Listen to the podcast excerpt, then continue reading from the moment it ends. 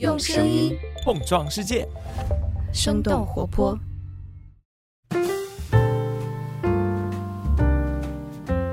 嗨，大家好，欢迎收听《声东击西》，我们一起用对话来发现更大的世界。我是徐涛。节目开始之前，先有一个号外。最近有一些听众问我们是否会有和俄乌冲突有关的节目，因为一些原因，我们音频内容暂时不会有所呈现。但其实我们最近的 newsletter 邮件当中，其实已经写了一些文章来和大家做交流。大家如果感兴趣，可以去看一下。另外，我们这周六上午十点是会有一个讲座讨论，话题就是俄乌冲突会对全球经济，无论是在宏观还是微观层面上，有一些什么样的影响。那这次讲座其实我们在春节期间就有筹备了，不过当时的话题是想要讨论美联储一系列政策所带来的全球通货膨胀会对大洋彼岸的我们有一些什么样的影响。但现在看起来，俄乌冲突来得太快了，其实也是给全球经济带来了更多的不确定性，包括。美联储现在也是处于一种非常尴尬的境地，接下来还有一些什么大宗商品的贸易中断呀、经济制裁呀，其实都会牵一发而动全身，让我们的全球经济面临更加复杂的情况。当然，也可能影响到我们普通人了。所以，我们也邀请对这个话题感兴趣的听众加入到我们的讨论中来。时间是这周六，也就是三月五日上午十点。大家可以在我们节目附带的 show notes 文案中找到这次讲座的更加详细的情况。那闲言少叙，请收听我们今天的节目。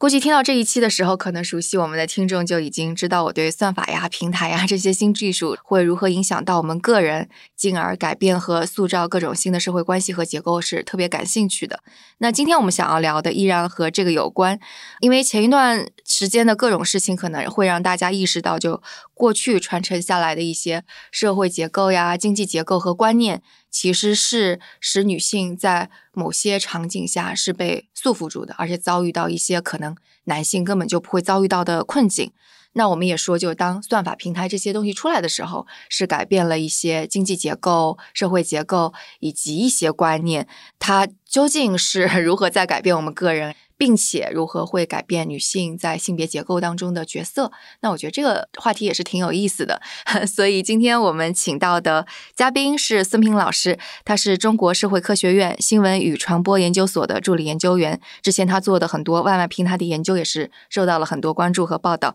Hello，孙老师您好。哦，徐老师好，我是孙平，大家好。这期节目应该会是在三月二号。播出，那离三月八号也不远了，我们就算是给 三八妇女节的一点点有益的助力的讨论吧，一个比较有时节气息的这样一个节目。对对对，刚刚我又讲什么新经济啊，什么这些全都是很大的概念嘛。那我们还是跟你研究的相关一点。你之前是研研究跟外卖相关更多一些，但是你研究了一系列外卖小哥之后，就开始研究女骑手。对，这是怎么开始的？女骑手呢，在初期我们调研的时候就一直有，但是它有点呃，可能人数比较少，而且因为女骑手人数少，所以在我们访谈当中可能不经常出现，我们就会认为说这个人群可能人数稍微有点少。但是在后期，尤其是疫情之后，我们会发现可能是因为呃经济下行呀，就业的压力变大了。这种女性骑手的比例就显著的增高了，所以这个就变成了我们非常重要的一个选题。呃，是从二零二一年开始吧，我和我们的研究小组开始调研女骑手啊，那刚好就是疫情之后的一年。哎，对，那你研究外卖平台上面的骑手是什么时候？那个就很早了，其实是从二零一七年我就开始，然后那个时候我刚刚从港中文毕业。回到国内开始找工作，我就看着这个中国啊起起伏伏、热气腾腾的这种互联网产业，我就无所适从。因为之前我做的研究也是跟中国的互联网产业相关，嗯，呃，但是回到大陆之后，我会发现说，嗯，确实中国的这个互联网的发展变化太快了，我们可能没有办法，呃，说简单的用呃西方的视角去看待中国现在的一些变化。对，所以我当时就想说。在本土的研究上，我们能做点什么？那个时候就是外卖，其实刚刚处于一轮，呃，有一点点像是那种价格大战，啊啊，就是是有一段时间，就是外卖平台疯狂的撒钱，嗯，就是大家可以用可能几块钱就吃到一顿比较不错的外卖。就那个时候，我会发现街上突然多了很多送餐的人，这些送餐的人。我觉得他们可能就是一种新兴的经济体下的一种新的劳动形态的代表，所以当时我就想说，那为什么不研究一下这个试试？然后就从二零一七年开始，我们和我的调研小组有一些老师和同学，我们就一起做了很多的问卷呀、访谈呀，呃，但是在那个时候，其实研究的学者并不是很多。大家也觉得说这可能是一种新经济，也不知道它的这个发展方向在哪里。嗯嗯，我觉得真的挺早了，因为我记得当时那个就是二零一七年在美国的时候，大家研究 Uber、研究零工经济也是非常非常早的事儿。啊，对对对，那个时候其实也就是刚刚学界开始讨论平台的时候，我当时也是接触到了一些呃外国学者的研究，发现他们在做。Uber 呀，Lyft 呀，这些就是相当于是网约车平台。然后中国那个时候也是，呃，相当于是平台经济处于一个起步阶段。我觉得在某种程度上，呃，就是在这个点上，其实我们呃中国的平台和国外的平台是基本上是同步，就是开始的。对对对，嗯对。可能对于我而言，一个比较直观的是，我们每次说到给我们送外卖的人，我们会非常直观的去说外卖小哥。对。就是女性的外卖骑手，我们会想一想说啊，外卖女骑手哦，是是是不是？嗯，对，所以就是你开始做研究了之后，就是你看到的这个群体，他们是什么样的一个群体？嗯，这个问题其实非常有趣。就是我们去年的时候，我们团队一起差不多采访了有三十到五十个外卖女骑手，就是初期，二零二一年初的时候开始，对，嗯，就初期真的非常难找。对我们来讲，就是外卖女骑手其实是稀有动物，可能在一个站点里面也就一两个，你就需要去滚雪球的时候，就是寻找这个样本，其实就比较困难。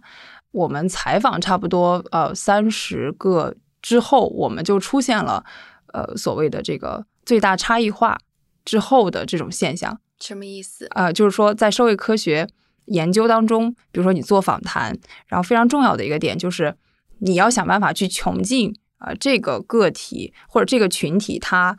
最多的、尽可能多的各种特点，就是说你要去采访尽可能多的人，嗯，就希望他们是各种各样不一样的。哎，对，就是找出，嗯、哎，对，找出不一样的 pattern。那这个时候，呃，我们差不多在三十个左右的时候，就会发现它有不一样的类别。如果按照这个年纪来分的话，你会发现女外卖骑手其实可以被分成三个类别，一种是未婚女性。啊，年纪比较年轻，自己只身来到大城市，然后希望找一份工作，但是他在短时间内可能又没有特别合适的工作的时候，他会先选择去跑外卖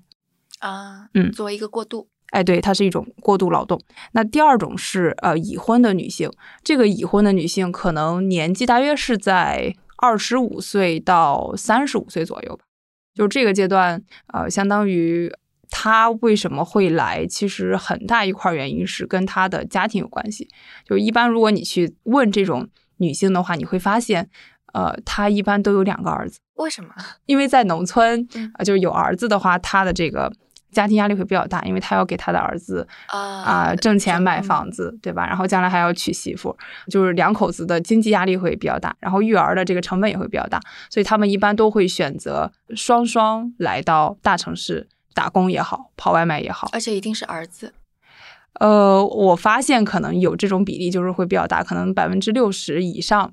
如果是女性，然后家里边有两个孩子，你去问，一般都是这种情况。哦，你刚刚开始说有两个儿子的时候，我以为你是口误，其实是两个孩子哦。但事实上真的就是两个儿子。对对，是的，是的。我们发现的一个非常有趣的特点是，老公会先来城市里边跑外卖，然后紧接着就是。女方也会跟过来，然后两口子一起跑外卖。如果你去看的话，你会发现跑外卖在大城市哈，真的会比在工厂里边挣得多。经济压力特别大，又急需要钱的时候，他们其实是呃挺希望，就是说以最快的速度来钱，进行一个财富的积累。这样有了这个经济基础，他可能会给自己的孩子提供一个更好的教育条件。所以这部分人往往是最辛苦的，因为他下有小，上有老。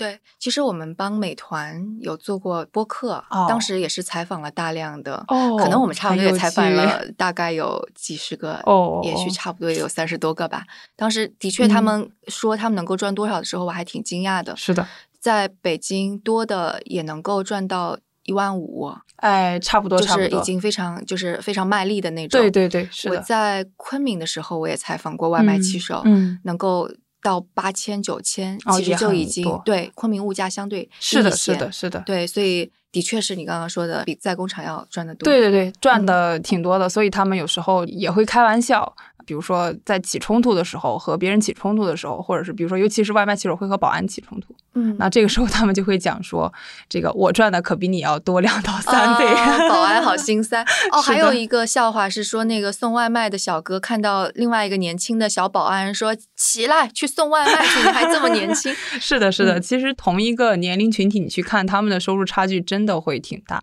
嗯，对，尤嗯其是在这种平台经济特别兴盛的情况下，就是人和人之间的这个收入差距被拉得越来越大。我有这种感觉啊。嗯嗯，刚刚我把话题给岔开了，刚刚说是那 个啊对女性骑手可以分成三个年龄阶段，对对对第三个呢？哦，第三个就是这种中年女性，这也是我觉得特别有趣的一个群体，年龄差不多在四十岁到五十岁这个阶段。呃，那如果你去观察这群人的话，他们为什么会来跑外卖？呃，也跟他们的家庭有很大的关系。那就是，往往他们可能会处于一个离异的状态，或者是家庭关系不是很和睦。那在这种情况下，以前他可能会干过一些这种，无论是工厂呀，或者是体制内啊，或者是公司里边的这种，呃，有一点半白领式的比较好的工作。但是他一旦退出了这个体系之后，他就会想要去找下一份工作，因为呃年纪就会成为他一个特别受限的因素，他就不太能找得到就是白领或者坐办公室的这种工作了。那这个时候他又想去维持自己体面的一个生活的时候，他就会选择去跑外卖。呃，你说维持体面生活，就表示说那个收入还不错，可以对，买买相应的这个比较好的这个化妆品呀，或者生活用品呀，或者是啊、呃买衣服呀这样子。明白。嗯，哦，这个还的确跟我想的呃，挺不一样意外的是的，是的，我们其实也会觉得说这群人就是挺意外，而且我们在访谈的时候会发现，在北京啊四五十岁的人竟然占到了百分之五十以上哦，这么高，啊、对，而且有很多都是北京当地人，北京本地人对，北京本地人，对。哦，那这个也跟我想的不一样。呃，是的，这个背后其实我觉得有很多的这个因素哈，导致他去，比如说家庭的因素，还有经济的因素，我觉得是最主要的这两块儿。就比如说有一个大姐，我知道啊、她就是和她的这个老公离婚了。那离婚了之后，她以前应该也是在一个公司里边当财务，后来因为呃公司疫情之后破产了，她就失业了。失业了之后。啊、也没有什么别的工作可以做，但他的儿子啊、同时又要结婚啊，那嗯这一块儿就是又是儿子 是的，又是儿子，所以他就得去找一份工作。那这个时候他想来想去，可能会觉得说。找的那些，比如说投的简历呀，或者是在公司内的工作，啊、要不然就是要求可能啊、这个坐班的时间比较长，要不然就是工作薪资不是特别的满意，嗯啊，那这样他想来想去就会觉得说，那与其这样，我还不如先去跑一段时间的外卖。啊，当然他啊们、呃讨论的时候，他们都不会把外卖当做一个，就是说他一直想要干下去的工作，他可能嗯更多的就是啊、在说我我先过渡一下。嗯，但非常有趣的就是，啊、往往这种过渡就会变得时间相当的长，它就会一直处于一个过渡的状态 啊。啊，，对，哎，好像是我们当时做的时候也是，嗯，这种情况，好多哦。人都说，哎，我未来是想要回我老家开一个小饭馆。哦，是的，是的，很多外卖骑手，呃，我觉得他们最大的愿望都是回老家开一个小饭馆。嗯。呃，后来我们也打趣说，为什么外卖骑手就是就想开饭馆？可能是因为幸存者偏差，就是他们送餐的过程当中，其实接触最多的就是就是餐馆，嗯而且往往其实去送餐和取餐的都是生意做得不错的餐馆。啊，对，所以他们都会想到说啊，那我将来开一个餐馆，可能也跟他们一样，生意会相当不错，就嗯造成这种错觉。然后在我们访谈的过程当中，你会发现很多的骑手就存在一个职业的流转，就是什么流转，就是他一开始是骑手，然后他攒了两三年的钱，比如说有几十万，他就特别高兴的回老家，然后开了一个餐馆，然后开了餐馆之后遇到了疫情，这个房租的钱、这个人力的钱，还有购买食材的钱全部砸进去了，然后他又欠了一屁股债，然后他又回来北京跑外卖，啊好难过。是的，是的，这种情况其实还挺常见的。嗯嗯，那你刚刚开始说是挺难找到外卖女骑手，所以你们最初的几个外卖女骑手是怎么找到的？我们小组开始采访女骑手之前，我们其实已经有哦四年的时间都在做这种嗯外卖员的访谈，嗯然后这个里边就多多少少会有一些女骑手，然后我们可能有一部分是从这个方面去下手，从以前我们采访过的人问他们有没有朋友啊、同事啊给我们推荐，呃，那另外就是我们也从抖音和快手上找了一些。啊，又是另外一个平台。啊，对对对，这个又非常的有趣，因为有很多的骑手会在抖音和快手上发小视频，而且很多都是女骑手，我们就也去联系他们，问他们愿不愿意接受采访。那还有一个渠道，我记得应该是呃，在以前积累的这个访谈关系当中，有几个站长，那就去找站长，然后就对他们死缠烂打，就说你那边有没有这个女骑手介绍给我呀，或者有入职的这种骑手，麻烦推荐一下。几个站长给我们推荐了几个人，我们就是这样靠一开始的这几个人嘛，然后滚雪球滚起来。嗯嗯，我能想象挺难的，因为他们好忙，对吧？就是其实耽误他们时间是耽误他们赚钱。啊，是这样的，有一个就是给我印象特别深刻的骑手，他是在望京的一个站点，呃，是饿了么的一个骑手。就是我当时找他的时候，他就是有点不是特别的配合，因为在找之前我已经略有耳闻，他是望京那个站点的女单王。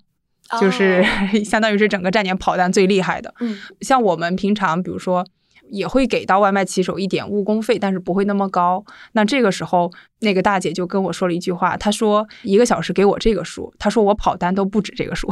嗯 所以我一咬牙一跺脚就给她在那个基础上乘以了三。啊 我说这个行吗？呃，她就说啊行吧，然后就跟我们聊了两个小时，而且在聊的前两三分钟，他还在给我们发微信说等我一下，我还有两个单没有送完。嗯嗯嗯嗯，哦，这跟我们采访也是一样的，哦就是在那个站点在那儿等着，然后说啊还没送完，你再等我一会儿。是的，是的，这种情况经常出现。嗯，然后还经嗯常那个约是约在两点到四点之间，哎或者是对九点之后。啊对，这个您真的非常有经验哈，徐老师一看就是采访过。对对对，是的，嗯是的。一般骑手他有一个午高峰和一个晚高峰，就是我们给他避开，像十一点到一点，然后下午的五点到八点这段时间，他们一般都很忙。那像您说的两点到四点，还有早上，比如说稍微早一点，八点到十点这样子。但一般嗯骑手都不会这么早起来，八点就对他们来讲可能太早了。对他们 有的还晚上还要送一对，轮夜宵。是的，是的，嗯是的，就有一些值夜班的。所以就是回到那个，就是我们说的性别的这个事儿嗯当中，嗯嗯刚刚有说，就可能是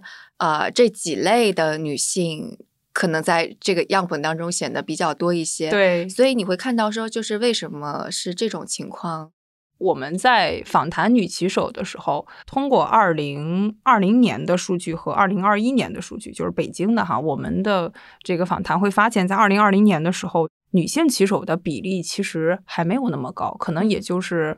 不到百分之十吧。那你说二零二零年的时候不2020到年百分之十，对对对，因为我们每年都会做一轮。呃，整个北京市的这样的外卖骑手的调研，是把嗯这些公司的数据给哦，那没有，我哦们呃，相当于是从一个第三方的角度，当然我们这个也不是随机样本，随机样本太困难了啊，可能就是呃，在北京主要的区，就是我们这些主城区每一个地方都设一个点，那我们会呃通过。呃，这些点还有我们加的大量的这种骑手群去散布这个问卷，然后回头我们来做一个呃基于不同的平台的这个骑手数量的这个比例控制，然后我们嗯来最终可能做出来一千份到两千份这样一个数量，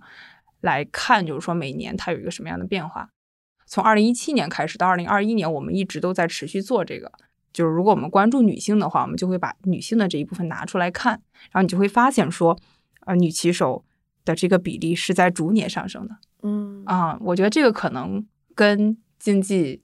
啊、压力大一些，就业压力大一些是有关系的。嗯，二零二一年的数据呢？二零二一年，呃，对它的这个数量就变成了十六点九，哦，那还我觉得挺高的，对。然后按照这个呃美团他们的全平台的一个数据是百分之六点七二，我记得不是那么清楚啊，就是这个数量，如果你去大约式的去乘以整个平台现在就业，比如包括灵活就业在内，可能有一千万哈，就所有平台加起来，那这样其实女性骑手的这个数量也可能在六十到七十万之间，其实也是不少的一个人口。就是总体来看。我们其实特别想表达的一个观点就是，呃，首先，我觉得平台确实给他们提供了呃一个就业的机会和可能，嗯，而且这个可能和机会对他们来讲其实很重要。就是为什么这么讲？呃，这个其实跟平台的算法和规制是有关系的。就是在初期的这种啊数字化的招聘的过程当中，嗯，其实性别对于平台来讲不是一个什么非常重要的因素。也就是说，它的这个就业的这个门槛没有那么的高，或者是说，他就业的要求对于性别的这个要求几乎是没有的。那他们那个填填申请的时候会需要填性别吗？还是需要填的是吗？输入个人信息的时候，我估计是肯定要。但是平台的这个数字招募里边，性别应该不是一个非常重要的这个指标。呃，就是说，我们能看到数字经济的它的这种包容性。就是说，男女可能都是一样。那这个其实跟传统的工厂制的这种招工是不太一样的。就比如说，我们看传统的工厂制的招工，很大程度上，无论是你好还是坏，它都会有一个。呃，线下看人的这么一个过程，对吧？至少我要见你一面，然后看看你是不是四肢健全，你是男生还是女生，然后你来做这个工作是不是能胜任？嗯，有一些还要问一下，是你是不是有 怀孕的打算啊？对啊，对啊，像像这种都会有。但是对于平台来讲，可能这种数字化恰恰给了女性这样一个机会，就是她就业会比较容易。在这种情况下，我觉得它是一定程度上避免了这种性别歧视。可能还不仅仅是数字招聘的原因，还包括它本来就是一个零工经济的。这样的一个概念，对，所以他已经假设了所有的这些人都是做了一段时间之后会跑掉的，对，那是不是会怀孕，是不是会要生小孩，这就无所谓了，是吗？呃，灵活用工可能也会有这样的考虑，就是它可能是一个就业蓄水池的作用，所以在很大程度上，他可能考虑的更多的不是说性别的问题，而是我如何在最大程度上招到最多的人。嗯，我觉得这是一个，另外一个就是。在招聘的过程当中，你会看到说性别可能它一直处在一个啊比较包容或者是比较平等的框架底下，但是进入到这个劳动的场域之后，你又会发现说好像事情也不全是这样子。为什么会这么讲？这个其实跟平台劳动，尤其是这个外卖劳动的特点是有关系的。它其实是一种时差非常强，有一个高峰低谷期。呃，那在高峰期的时候，它的这个劳动压力其实是非常大的。他就是需要在短时间内送大量的单，然后在两到四点的时候，他可能就非常的闲。另外就是，呃，可能有一些单现在除了送餐之外，也会要送这种其他的物品，那也会是一个体力活，比如说要爬楼梯呀，甚至电梯，呃，就是等不到的时候是要爬高层的，或者是拎特别重的东西，比如夏天有西瓜、有矿泉水，然后冬天有各种各样的酒类，对体力要求会比较高，以及。呃，它有一个时间性的要求，就是它速度要快，要准时。呃，像这种的，其实你就会发现，整个呃围绕外卖搭建起来的劳动框架，它其实是一个男性化的劳动框架。所以在这个语境底下，我们去谈女性的劳动时候，你会发现说，它在里边其实也面临着非常多的问题和挑战。而且，我想平台的算法其实，比方说，他说那个要求你多快的时间内不能够延迟，这个显然是按照更加严苛的这个标准来，就更加有利于男性的那，也不能说有利于哈，男性骑手也很痛苦。对你说的这个问题其实非常的重要，就是呃，这个也跟算法它的整个回馈机制有关系。就比如说。如果这一单啊送单的时间是需要三十分钟，对吧？那你超出三十分钟之后就就算超时。那一般的骑手为了防止自己超时，他都会采取一个什么策略呢？就是在二十八分钟或者二十九分钟的时候提前一点送达。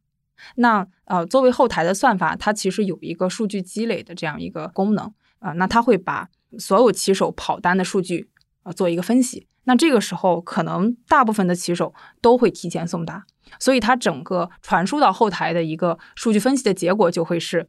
百分之九十以上的骑手都在二十八到二十九分钟的时候送达。那这个后台系统，因为它有一个呃自动学习的功能，那它会变得非常 smart 啊很聪明，它就会想说，哎，那我是不是可以缩短一两分钟？如果它自动缩短一两分钟之后，它就越跑越快，那这其实就是一个恶性的循环。那在这个过程当中，我们其实要看到，就是说这百分之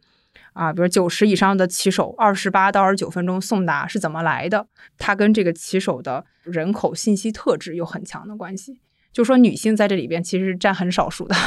那大部分都是男性。那他收集的这个数据肯定也都是基于这种现状来的，对吧？那在这个情况下，呃，可能女性的这个总体的送餐时间会晚于男性，或者是说呃有一些偏差。但是它在总体的数据当中，因为男性是处于绝大多数的时候，其实这个偏差就会被缩得非常小，你会看不出来。那这样其实总体上。一直这样循环下去，你就会发现后台的整个算法体系，它也是围绕这样一种男性化的或者是男权式的这样一个机制搭建起来。对，刚刚其实讲到各种这样的标准，其实更加像是一个传统观念当中男性的劳动，你要求速度，你要求力量，你要求去竞争。嗯，但是为什么刚刚又说那个年龄的三个样本当中有有一个是二十五到三十五岁，哎，二二十五到可能就就这个年龄阶段的已婚妇女，嗯，她是通常你说通常是她丈夫先去送外卖，然后把她拉进来，这是为什么？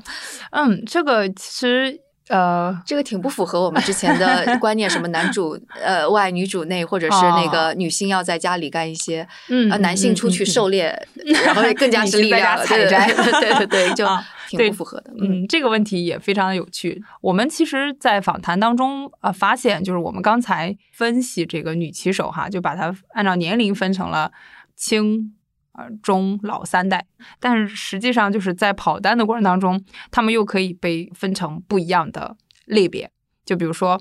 你会发现非常有趣，有一些女骑手啊是非常女汉子的。我们刚才讨论过的那个望京的那个向大姐，她是以整个望京跟一百五六十个男人在一起跑单的时候，她能够每个周或者每个月都跑进前三名。就我觉得这个其实是非常牛的一种技能。它是本身看起来就还比较男性化特质，也比较强壮吗？嗯，其实还真不是。哦，呃，向大姐是一个很瘦小的人，她非常的精干。你见到她的时候，第一眼你确实很难辨认出来她到底是男是女，因为她被晒得很黑，而且她留的是短发。就是因为他又被头盔呀、衣服呀包裹着，所以你 确实是啊很难辨认出来他的性别。但如果你去跟他聊天的话，你就会发现啊，他确实是属于那种特别能干型的，就是身体素质比较过硬，一直都在跑单，也比较灵活。呃，另外就是他呃骑一个那种特别破的电动车，就是也不怕撞，就是他可以速度非常的快，就是这是一种就是女单王式的。还有一种就是。还比较女人味儿的这种，这种女人味儿的这种呢，其实往往就是你去你去问他们跑单的业绩什么的，可能都比较差，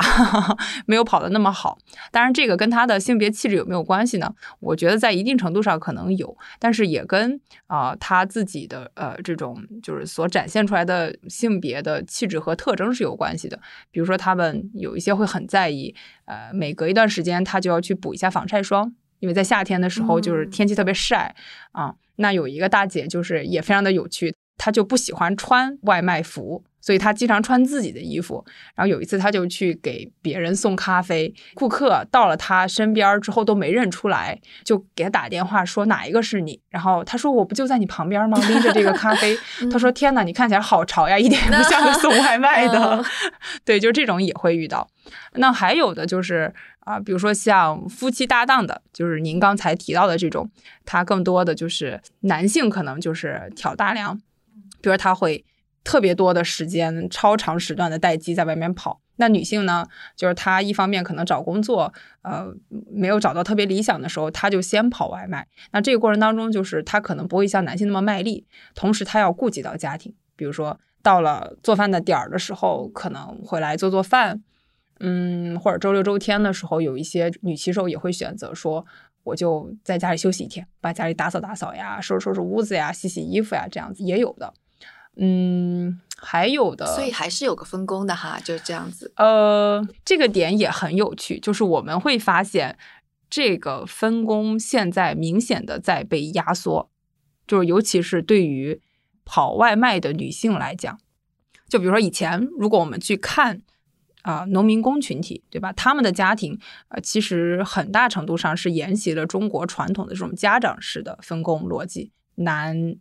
在外边工作，女在家里边照顾家务活。那在中国的农村，其实现在也会有这种场景出现，即便是呃女性有工作啊、但是她可能还是要承担起大部分照料家庭的这种责任也好，或者是负担也好。在外卖的这种场景底下，你就会发现它其实发生了一定程度的变化。就是为什么呢？就是因为外卖这种劳动，它其实是社会生产的时间严重的压缩了社会再生产的时间。就是说，啊、比如说两口子如果来到北京，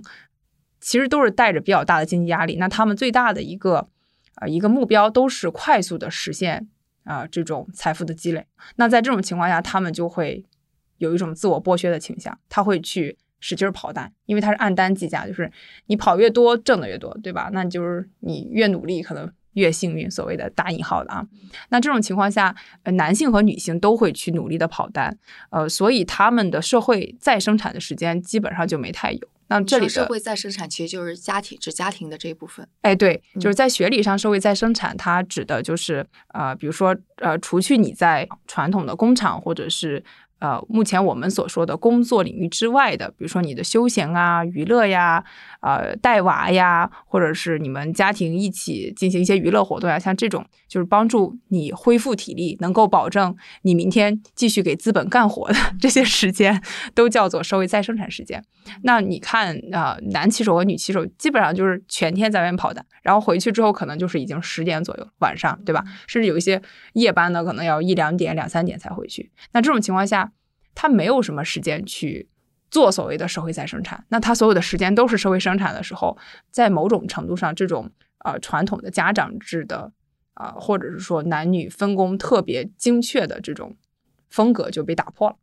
而且是不是其实也更加容易让，比方说这种夫妻档，我在想男性可能更加容易有同理心，因为他知道老婆做的事儿有多辛苦。绝对有，他还他还不像是那个老婆在家里带孩子，或者老婆去做家政 工是那种，的是的，不是的，他不太理解。对这个，其实，在某种程度上能够促进呃双方对于啊性别和劳动的认知的一个呃，我觉得一个认同感，就是他们这种共同的理念其实正在诞生。就有一个很有趣的例子，就是啊、其中有一个呃姐姐在跟我们聊天的时候，她家就是两个儿子，她是河北人，那她就特别自豪。就说每次说到了晚上八九点，我老公都会先回家做饭。啊！哎，为什么是他？那那那这个安排又是怎么出来的呢？我觉得可能就像你说的吧，她老公体会到了啊、这个跑外卖的不易，以及他老婆也在跑外卖，那他就意识到说他其实呃应该多多的对他照顾一下，或者 想的是，哎呀，八九点钟跑的好累啊，让我老婆去跑吧，我要回家休息了。？也有可能。嗯，对。哎，所以就是会去深入的去挖掘，就这样子那个男性观念的改变，女性观念在这其中的改变之类的吗？嗯，我觉得目前这种改变还是更多的发生在，比如说自己的老婆在跑单的这些男性，无论是男朋友也好，还是丈夫也好的这个身上。那另外的很多情况，可能嗯男性的这个对于女骑手的认知还是停留在一个工作的尊重层面，就是很多的男性会认为，一看到女骑手，觉得会会不是特别容易。比如说一个非常有趣的一幕，就是啊、有一位女骑手也是就是第一天跑单，然后当时就是累的满头大汗，然后在高峰时间的时候又特别的着急，她找不到餐，她就跑去那个店里边，她有一个放所有餐品的这样一个架子。那他就在那儿急着喊说：“四十九号在哪里？四十九号在哪里？”他就找不到。这个时候就是呃，在店里边有非常多的男骑手，大约有十来个，然后全部都站起来在帮他找餐。就是他看到这个场景的时候，他就觉得又感动又好笑。嗯，就是说，你会发现说，那大家都是来自农村的，可能不太认识的陌生人，但是来到城市之后，那你穿上外卖的衣服，就大家都会有一种。啊，我们似乎拉近了一些距离，需要相互帮助，尤其是当我们性别又不一样的时候。但这个听起来就相当于是在一个呃男性占主导的地方，女性是受到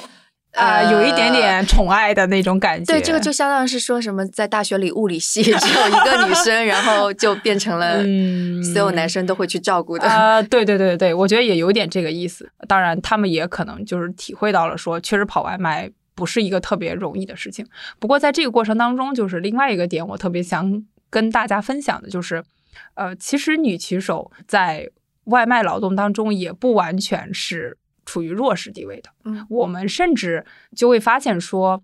女骑手的劳动在某种程度上会实现一个翻转或者是一个翻盘，就她会把自己的弱势转变为优势。比方说呢？其实外卖是一项特别需要呃沟通技巧的这样一个劳动。就比如说，当你送餐的时间晚了，或者是你找不到顾客的住址、精确的住址的时候，以及物品啊就是配送的出现了一些需要沟通的地方的时候，就这个时候你会发现女性骑手是更有自己的这个优势的，就是她们可能更加的擅长沟通，更加擅长协商。在我们学理上，我们把这种情况就称为是一种情感劳动，因为它更多的其实是愿意和嗯天生的吧，或者说他的这种性格特质展现出来，就是他能够在这个过程当中更好的照顾到消费者或者是顾客的这种心情，然后跟他们有一个心贴心的这样一个交流。那这个其实往往在很大程度上就会化险为夷吧。就比如说。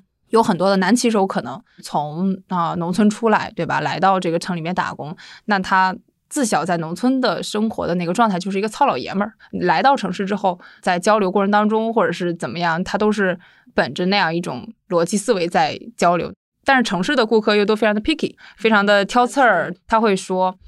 啊，你你这人怎么这样说话，对吧？我们经常听到这句话，那这个时候就会容易起到冲突。但实际上他可能没有别的意思，他只是说他在那个场景底下他特别着急，那他就声音有点大，或者是语气有点冲，这其实也都非常正常。但是女性，呃，很多在访谈的时候，他们都会说到，就是啊，尽量的有耐心，尽量的多和顾客沟通，啊，说话的时候语气要好一点，这个是他们的一个优势。另外，你也会发现说。有一些女性其实是非常聪明的，她们在关键的时候其实是会去利用自己的性别优势。就比如说，如果这个楼没有电梯，但她要送一个比较重的物品上一个很高的楼层的时候，她就会求助。那这个时候，往往很多人也会伸出援手。在这种语境底下的时候，女性会实现一个优势劳动。还有的女性就是也非常的有经验哈，她会敏锐的发现到自己的呃优势所在。就比如说。啊，当你送餐迟到的时候，其实，呃，你会非常的着急。那这个时候餐厅又没出来餐，你怎么办？就是他会假装自己是收餐的顾客，给餐厅打电话，然后催餐厅赶紧给他出餐。对，我觉得这是一个非常好的办法，但他真的就是跑得特别好啊，用各种各样的办法来实现自己自身的这种劳动利益最大化，我还挺敬佩他们的。嗯。我们明显看起来，这本来是一个类似于大家都默认是一个体力的效率的，它的感觉会让我觉得有点像是原始社会时候需要用体力去搏斗的一种东西。嗯，但是事实上，人之所以为人，难道不就是因为我们会用各种各样的策略啊，嗯，然后去使得更加更优解出来？所以这是一种进化的技巧吧？我不知道，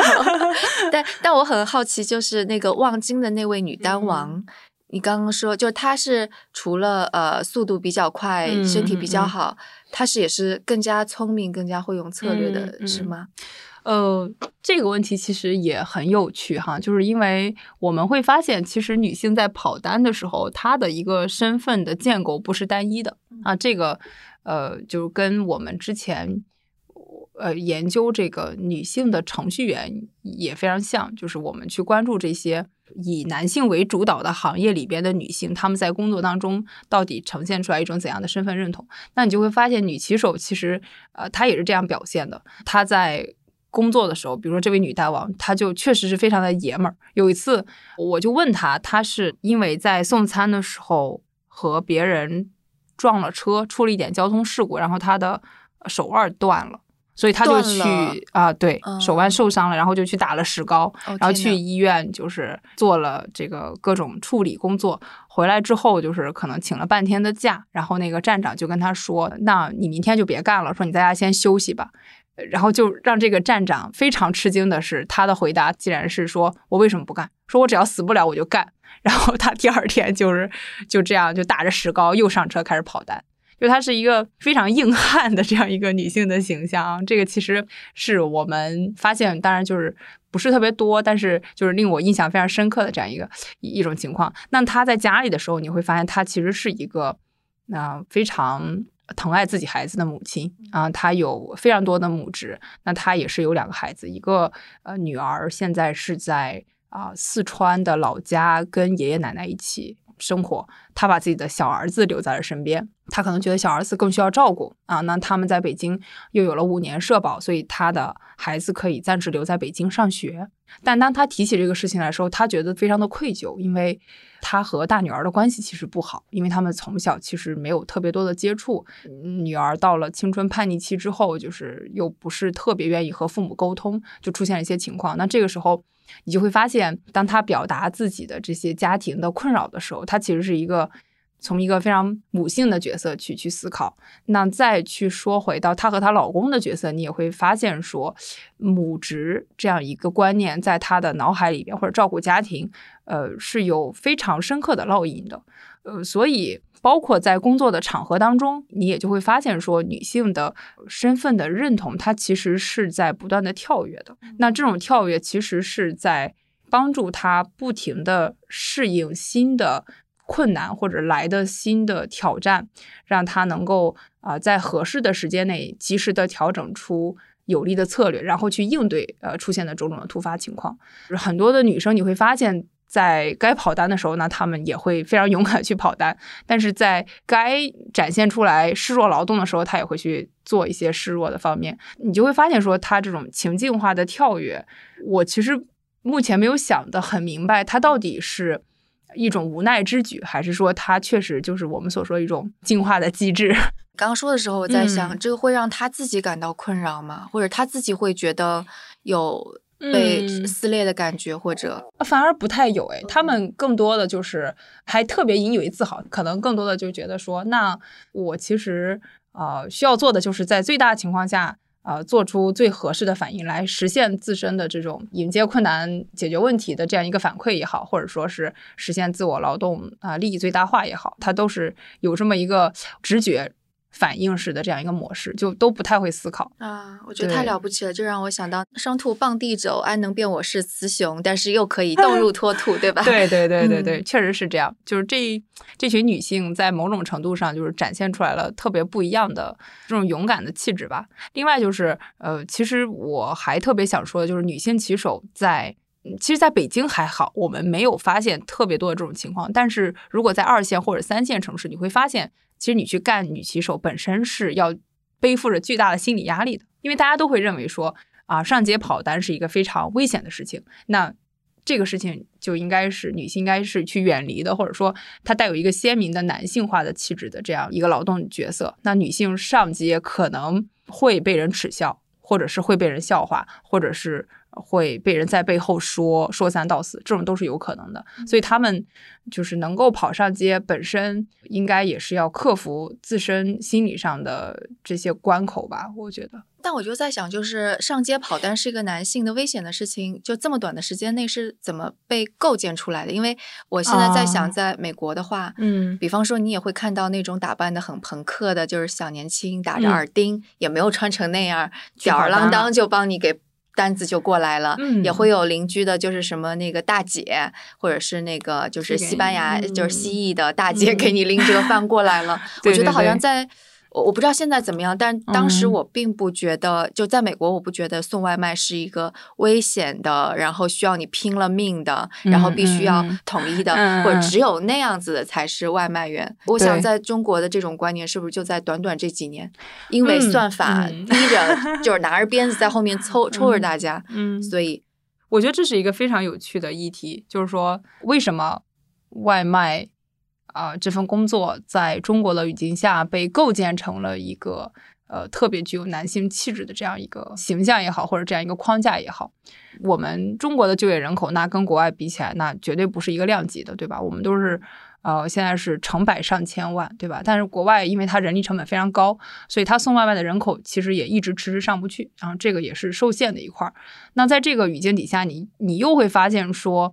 我们整个算法体系的演进也好，然后我们呃整个平台的组织模式和格局也好，其实都在某种程度上催生一种基于高效、快速、服务好、态度好的这样一种社会话语。那在这个话语里边，高效快速其实是占据非常主导的位置啊。在这种情况下，那他需要付出的可能更多的就是就是体力上的劳动，对吧？那后者可能服务好、态度好才是我们所说的女性优势劳动，但它不占据主导的位置。那首先你是要快，在这种语境下，我们又回到了这个男性和女性的一个啊所谓的。生理性别的这个特征，这个确实是有差异的，我们也必须要去承认这种差异。所以它在某种程度上也会导致说，呃，整个社会现在就是一种男性化气质主导的这样一个外卖框架。因为我也在想，就是平台能做什么？就比方说，平台是不是就不要把速度？但后来一想也不行，因为毕竟是就是我们是经过那些平台大战过来的，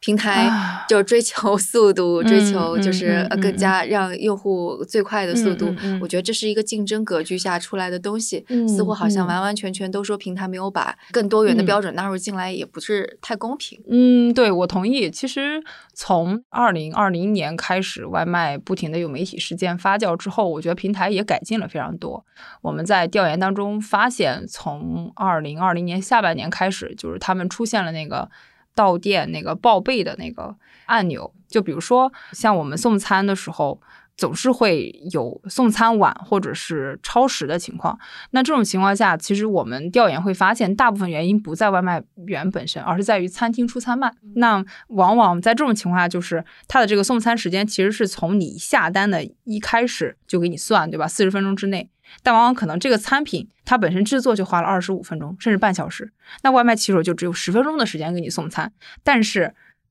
因为外卖骑手是和顾客。打交道的最后一站，那顾客往往会把这种不满发泄直接放到外卖骑手身上，但其实是餐厅出餐晚了。所以在这个情况下，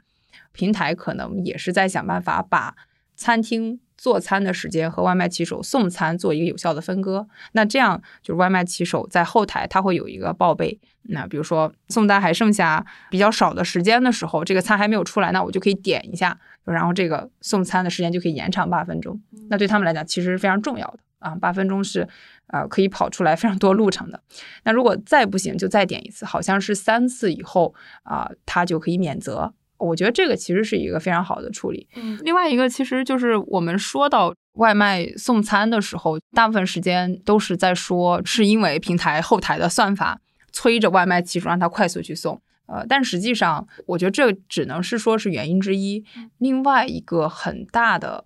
问题，其实反映出了一些中国社会或者是城乡发展当中一些结构化的矛盾。那这些矛盾其实是我们短时间内没有办法解决的。就比如说，我们会发现外卖骑手在送单的过程当中，他会存在一个严重的自我剥削，对吧？很快，对他，他那我们就要去想说，为什么他会？主动自我剥削，因为我也跟一些平台聊过，他们其实也试过在某一些区域完全放开送餐时间，没有限制，但是你就会发现说，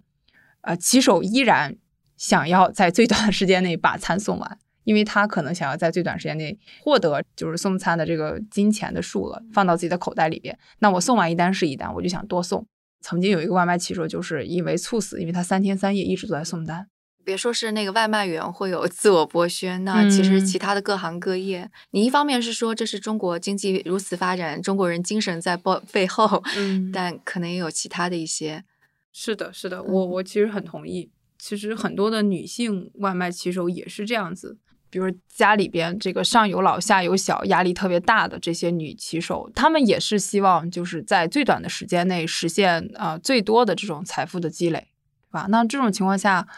他们就会选择去花费大量的时间去从事这种社会生产，那就是去挣钱。比如说我们看到的两口子跑外卖的，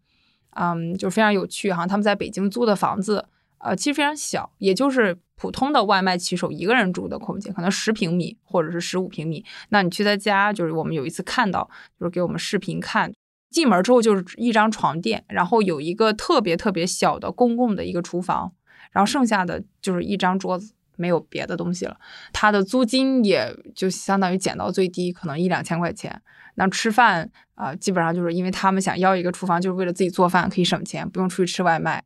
男的可能挣到一万二三，女的可能一万左右。那这样子就是他们说我们一个月可以攒下两万块钱。如果我们这么算的话，就是二十多万，对吧？县城里边买房子首付就嗯够了。对，他就可能是这么想的。我们访谈的时候，一个女骑手跟我们讲说：“哎，我们干这行其实就是拿命换钱。”我觉得也是有道理的。对，而且结合我们之前有一期也是那个社科院田峰老师的那一期讲人口，当中讲到，其实压力真的很大，因为很多即使是你从农村出来，也要送孩子到县城，然后县城可能还得上那个私立的学校，那也是很大一笔钱。所以就不光是什么上有老下有小，要给孩子准备婚房，就首先你上学你就得 是远花远费对对远远高于以前从是的是的农村出来的孩子。是的，是的，嗯，就是你你会发现，如果两口子都在北京边跑外卖，或者在大城市跑外卖的，和只有一个男性在大城市跑外卖，然后另外女性，比如说在家里边带孩子也好，或者是做家务也好，她的这个家庭收入确实还是有一定差距的。这也为什么有时候一些女性也是会选择说出来跑。我还想听你说一说四十岁以上的这部分哦群体，因为嗯刚刚我们说 跟我们设想的是非常不一样。对，四十岁以上的这群人，其实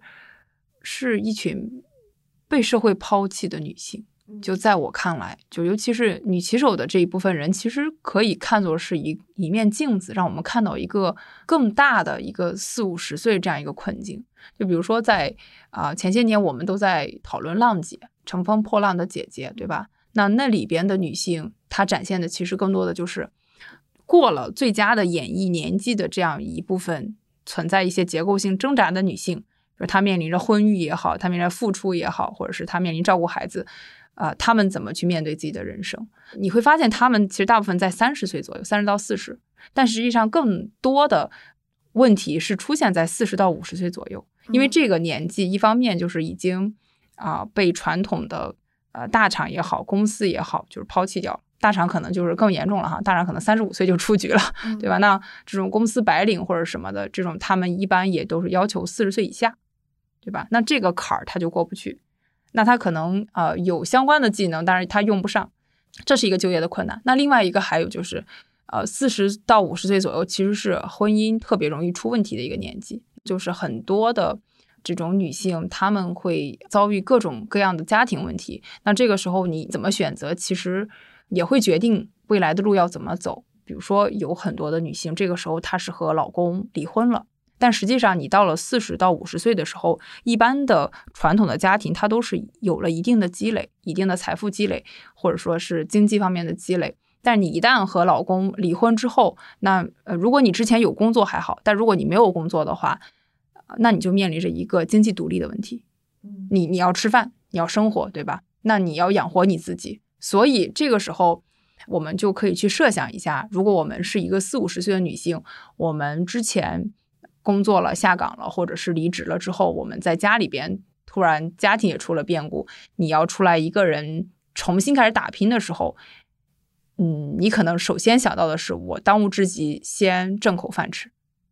好心有戚戚焉呀。嗯，那这个时候你肯定就会想说，那什么工作能让我最快速度的拿到钱？我今天去工作了，明天就能得钱，对吧？如果我去餐馆的话，可能餐馆会告诉我说，你要先干一个月，然后啊、下个月我再给你钱。而且餐馆更喜欢年轻的，正是这样子，就是餐馆它会更呃希望是二三十岁的，对吧？就是小小妹妹或者是小哥这样子，呃，干起来就速度比较快，比较灵活。那这些四五十岁年纪的女性，她的身体上也没有就年轻人这么啊、有干劲儿了，所以这些也是他们的一个非常重要的就业的这个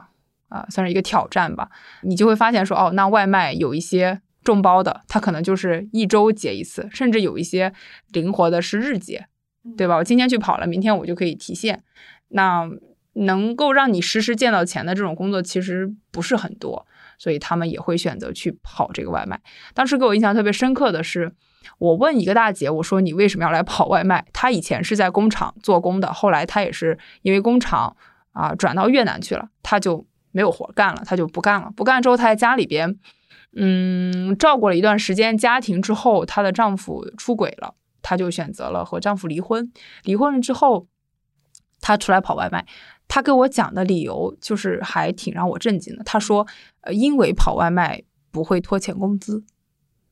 因为她之前经常被拖欠工资，在工厂里边的时候，传统的工厂也好，还有建筑工地也好，就是中国过去改革开放这几十年，农民工这个流动潮最大的就是到了建筑工地，要不然就是到了这个工厂里边，对吧？但实际上，工厂的这个资本流转，它也是有一个周期性的。比如说，它这部分货出了之后，我才能交付资金，然后你才能有钱去付。那如果你一直压着这批货，那我的资金没到位，可能你的工资就要拖欠，甚至有一些工厂可能还会再进一步的克扣你的工资，也是有可能的。比如说，他会压住说，为了防止你走，说我要先压你一个月的工资。那这种情况也会出现。建筑工地的这种拖欠工资的这种可能就更大了啊，经常性的啊，就是这种以前也出过非常多的媒体事件报道这个农民工对讨薪的这个问题，很多的这种四五十岁有过工厂经历的女性都会选择去跑 外卖，竟然说的是因为外卖不拖欠工资，我我们确实也没有想到，可能也没有这个经历吧。有时候田野当中会给到一些我们想不到的一些点哈，就是还挺让我们反思的。从事白领工作，然后再做外卖，他们的心理上面的转变是不是其实也是挺大的，非常大啊！对他们来讲，有很多的其实白领最后出去跑外卖，你去问他们的话，呃，很多都会讲说是他们生活当中可能出现比较大的变故啊，或者是。啊，因为一些不确定的工作的辞职也好，工厂这个公司倒闭也好，都会遇到这种情况。那他们自身其实是是需要经经历这样一个阵痛期的，就是他要去慢慢的接受。他如果决定去跑外卖的话，我会觉得这个女性她其实是相当勇敢的。人要破除掉自己身上背负的刻板印象的这个身份的面罩，其实是很难的。很少有人，比如认为说自己可能。呃，以前属于这个高高在上的阶层的时候，我可能要去干这个所谓社会上讲的这种底层的劳动，对吧？那这个对一个人的心理上的挑战其实是很大的。就比如说，我们之前访谈当中呃会遇到，嗯，他也不能算是白领，但是他过的日子是非常不错的。就是他以前是一家北京的呃美容美发店的老板娘啊，他自己只身开启了一家这样的店，生意也非常不错，而且他学的就是是那种。啊，高级美发师，所以他呃自己开了这家店，就是呃又给这种各种客户做这个特别好看的这种发型。后来就是出现了一个家庭很大的变故，她的老公就是染上了网络赌博啊，在背着她的情况下，把他们家啊几百万的积蓄用两年的时间全部花光。他去银行当时去打那个对账单的时候，他说打出了四五百页。有这么厚，就很厚的一大摞，当时他都惊呆了，整个人瘫坐在地上。他就是给我讲的一个特别让我触动的一个点，就是他说他每天在出去跑外卖和回来的时候，都会把车放到距离自己社区呃一公里远的一个地方，因为他不想让周边的人知道自己在跑外卖，他会。先走去那个地方换上衣服，骑上摩托车出去跑外卖，然后回来的时候把摩托车放到离家比较远的一个地方，然后脱下这个外卖的衣服啊，像平常人一样走到自己的社区里面去。当时讲到了一个啊令我印象深刻的例子，就是他遇到了以前在自己店里边做头发的小哥，然后这个。他也很吃惊，那个小哥也很吃惊，就是为什么呢？因为那个小哥每次去的时候，从来没有显现过说自己是一个外卖员，而是打扮的特别的潮流、特别时尚的一个一个那种啊年轻人，就看起来就其实是社会经济地位非常高。遇到那个小哥的时候，发现那个小哥也在送外卖，是这个意思吗？啊，对，就是以前他店里的顾客，然后他们两个都说：“哎呀，早知道这样，我们何必难为彼此，还要在彼此面前装的这么好？”OK。就这些，就是挺让人感慨的啊！我们也跟踪了她，差不多有一两年。这个大姐其实，嗯，为人特别的好，然后也很实在。听完她的人生故事，其实挺让我们感慨的。哎，真的是太让人唏嘘了，就觉得 现在想那个四十岁以上的，因为我在想，我差不多 对，所以我就会想，的确就是人生前面那么多年。就不断不断这个观念已经塑造了，然后在这个年龄再要做出一些改变，真的是还是蛮需要勇气的、嗯啊。对，其实越往后走，我们会发现，我们面对人生诸多挑战的时候，这种改变越是激烈，对我们的冲击就越大，嗯然后做出选择的这种难度也会变大。对，有时候塑造我们对我们自己想法呀，或者我们跟别人关系，就是 遗留下来的很多社会结构、经济结构相伴而来的观念。嗯就如果没有这些东西的话，其实你就是一个很自由的人嘛。但人 生而自由，却无往而不在枷锁之中，枷锁就是这个枷锁，对吧？对，是的，嗯，刚刚已经说了很多一些细节了哈，就是包括怎么改变家庭的关系啊，改变女性对自己的看法。嗯你会觉得就是平台这样发展下去，会撬动某些类似于性别的就嗯普遍的观念，或者是角色或者结嗯构之类的吗？我觉得这种啊、作用还是有的。嗯呃，一方面你会发现说，当这种数字化的经济下沉到二线也好、三线也好，甚至是乡镇，甚至是村里边的时候，呃，其实它带去的远远啊、不只是一种新型的经济形态，因为在经济形态的背后总是有文化的啊、意识的和政治的问题在里边。那性别也是非常重要的。呃，一个一个面向，那在这个里边，就是我们先前所谈到的，它可能啊、更多的需要人去参与的时候，在某些点上，女性正在成为一个受欢迎的群体，而且呃，这种零工的劳动在某种程度上其实呃是适合啊、尤其是在县城里边或者村里边的女性这么去做的，因为我们会发现外卖骑手它是分专送和众包啊，那很多在县城里边的女性啊。都会喜欢去做众包，因为它更加的灵活。就是专送，它会有站点管理，比如说他会排班，早上八点到晚上六点。但是如果做众包的话，你就可以自己选择，比如说我早上把孩子送到学校去之后，那我开始跑单，然后我下午差不多到四五点的时候把孩子接回来。我觉得会挺符合现在在农村也好、乡镇也好这样的一群，就是可能比如说找工作也比较困难，然后又想有一些收入的这种女性群体，其实是给到了他们一个工作的机会和自我发展一种可能。那这种嗯变化，可能在以前我们所说的乡里边没有工作机会的时候，我们是不能想象的。但是，一旦他走上了街头，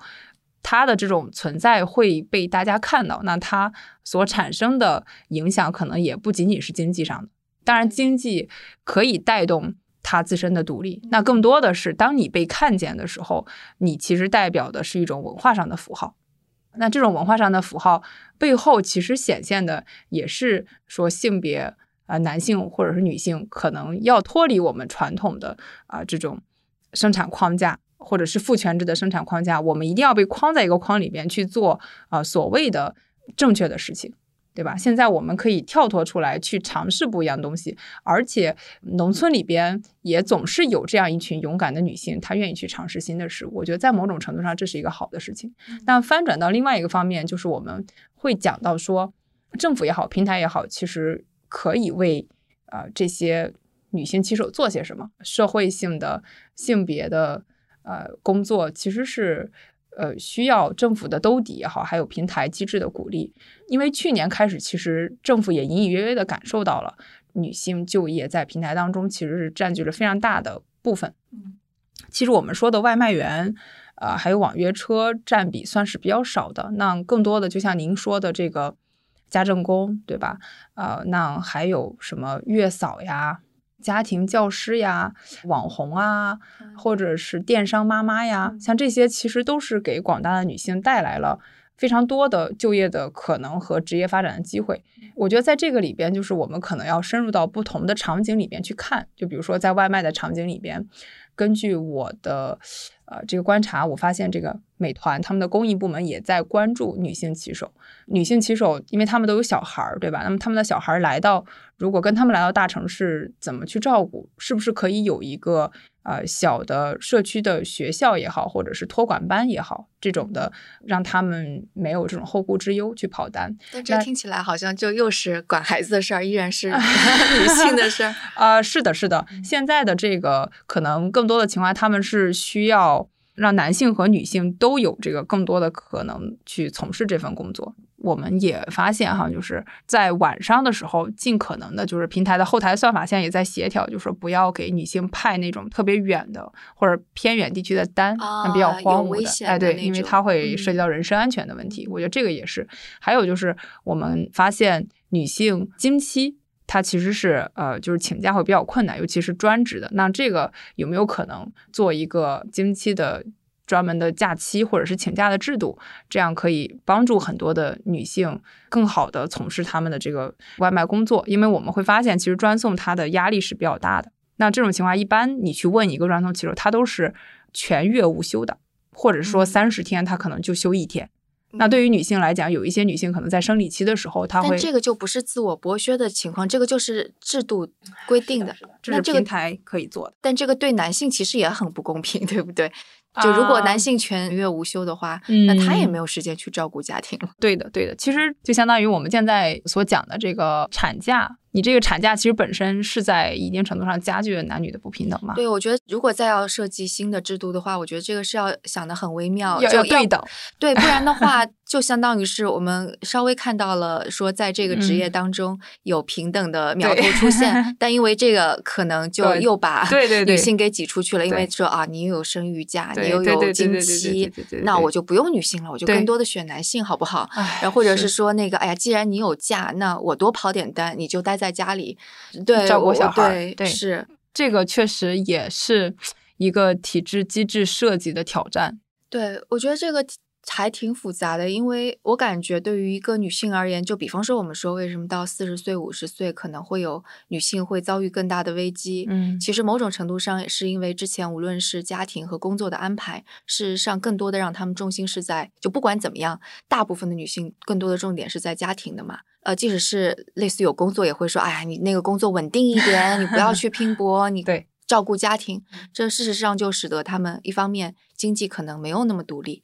不嗯及男性那么独立。对第二个方面，他可能外在的社会资源嗯可能也不及男性。对那这就让他们不得不被绑在家庭当中。我们某种程度上说，就外卖很辛苦，或者说县城的女性能够跑出去，她一嗯方面经济独立了，另另外一方面，我感觉是。因为我看到你说他们也会有一些类似于姐妹互助会啊，哦，事实上是 给他们增加了一些社交资源，不是七大姑八大姨，只是他们家庭中的那些。对我觉得这个挺重要的。是的，是的，对，在各个地方，我们也会发现有这种互助的这种女骑手的小组、社群组织的出现吧。这个其实也挺好玩的。其实，在这个场域底下，走到今天，我们来谈这个性别的这个问题的时候，有一个特别需要我们注意的点，就是，即便是我们谈男性和女性，或者是我们来聚焦在女性的时候，你会发现女性依然呃是分阶层的，依然是分地域的，依然是分不同的场景的。就是我们可能都是女性，但是我们的境遇可能各不相同。那在这种语境底下，我们去谈呃性别的权益、性别的保护，或者是我们怎么样去做得更好的时候，其实是一个特别情境化的问题。可能单一性的一刀切的这样的一些政策和举措，并不一定适合所有的人。就比如说我们说到啊、经期的假的这个问题的时候，你就会发现有一些女性她的反馈是完全不一样的。那他会讲说，没有什么问题啊，我们就这样就也也挺好的，对吧？他会按照男性的逻辑话，那人家跑我也要跑。那还有的女性就会反馈说，那我我觉得这个还是需要的，但是我我们又不好意思开口，因为他又存在这种农村的这啊种性别的意识。就是如果笼统的其实是给所有的性别都说你不舒服的时候，你也有假。我觉得应该给男性也说，你可能一个月当中也有心情不好的时候，这个那你就也请个嗯什么身体情绪不适假。啊，对，其实这个挺好玩的。这个让我想到了，就是德国好像有一个公司，就是强制说啊，每一年这个员工都必须要休十天的病假，这样子。啊，对，就是调整自己也算是病。对啊，呃是，嗯，对我对那个外卖女骑手还特别感兴趣的是，因为我感觉有一些新的经济平台出来的时候，其实还是蛮就强调女性的，就是传统的那种，比方说女主播。啊对吧？对或者是说我们说的那个家政工啊，什么？嗯就虽然我我觉得就是很多阿姨、嗯月嫂也很了不起，但我感觉大家会理所当然认为是这样，是因为那是传统的女性的工作。但外卖这个事情不是传统女性的工作，啊所以我觉得就这一点也让我觉得还挺挺好的，就是当女性在这个平台上越来越多，嗯。然后使得大家可能会改变一个观念说，啊，女性不一定只是做这一类看起来跟家庭 相联系，嗯，对对对对，嗯。我觉得这个就是您刚才说到这个问题，其实也就是我们一直在讨论的这种所谓的呃社会性别理论，就是当我们嗯。去说这个人是一个男性和女性的时候，我们可能不能仅仅的依赖于说。他生理上是一个男性的特征还是女性的特征？那我们更多的可能要去看到一个非常多元的面相。那社会呃性别里边其实非常重要的一个点就是，啊，他会把性别的这个观念变成一个范畴，就是说没有人是单纯的全男性的，也没有人单纯的就是一个一个女性的，或者说这样的人比例非常少。那反而其实我们每一个人的内心或者身体当中，它都是有一个可以随时调整的这样一个、嗯一个一个幅度也好，呃它是一个光谱一样哎，的它是一个东西光谱一样的嗯东西。其实，在某种程度上，当我们去解构生理性别的时候，也是在呃建构一种跨性别的可能。那这种所谓的跨性别，我不单单指的是说生理上的你从男性改成女性，那更多的就是我们会看到一个更大的可能，就是我们不再有基于某一个工作一定适合某一个性别的人来做的这种框架。那反而我们会变得更加的开放，更加的包容。我们会基于个性，而不是呃基于这种传统的二元区分式的性别框架去定义一个人。我觉得这个在某种程度上也打开了一个新的局面。说回到女骑手这个问题，我觉得现在的女骑手更多的还是呃在依照一个传统的生理性别的框架去定义他们，对吧？嗯那在未来。呃，是不是有可能会去突破这样一种框架？我觉得是完全可以的。就比如说刚才您所讲到的，啊、下沉的过程当中，在三线、四线甚至乡镇里边出现这么多女骑手走在街上的时候，其实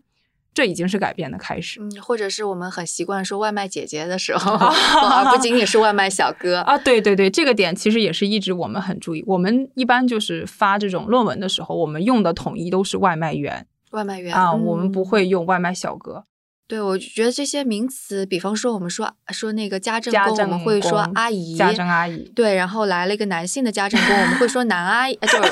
不是我们说哈，就是有一些会说是男 阿姨。对，说到护士就是女性，嗯，其实这个然后有一些词语嗯还被污名化了，就比方说那个外卖小哥的对应，难道不应该是外卖小姐吗？但你说外卖小姐就很啊奇怪，或者说外卖小姐姐可能还稍微好稍微好一点。是的，是的。嗯